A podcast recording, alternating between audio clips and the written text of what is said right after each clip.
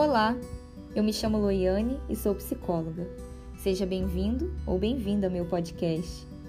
Esse é o meu primeiro episódio e vou compartilhar com você um pouco sobre a ansiedade.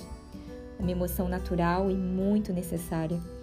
Benéfica quando nos move a tomar providências frente a um desafio. Tem a função de nos proteger de um possível perigo ou ameaça.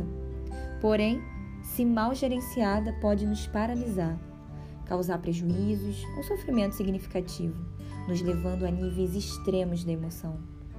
A ansiedade, enquanto doença, tende a se alimentar de pensamentos projetados para o futuro, fazendo com que sintamos excessiva preocupação diante de situações simples da vida.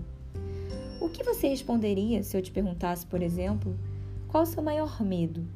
Ou qual a sua maior preocupação? Pensa aí, vai. Pensou? Agora imagine esse pensamento que te faz mal e que não te ajuda, que te atrapalha o dia inteiro ruminando na sua cabeça. Terrível, né? Pensamentos como esses podem funcionar como um gatilho para a sua ansiedade, aumentar o estresse e gerar várias consequências para a sua saúde emocional. A boa notícia é que é possível viver bem com os pensamentos.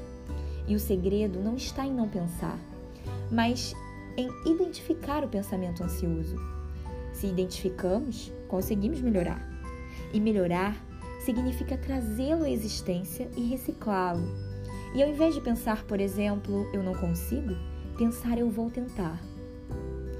O livro de Filipenses nos orienta a não andar ansioso e a guardar o nosso coração e a nossa mente, além de nos instruir a pensar em tudo que for verdadeiro, nobre, correto, puro, amável e de boa fama.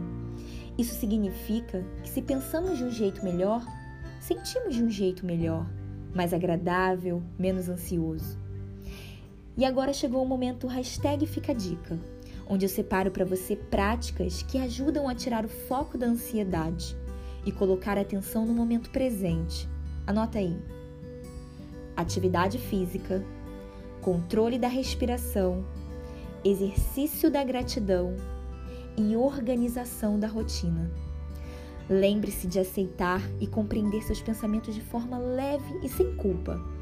Afinal, não é porque você pensa algo que isso seja uma verdade sobre você, sobre o outro ou sobre o mundo. Um dia de cada vez. Espero ter contribuído. Até breve!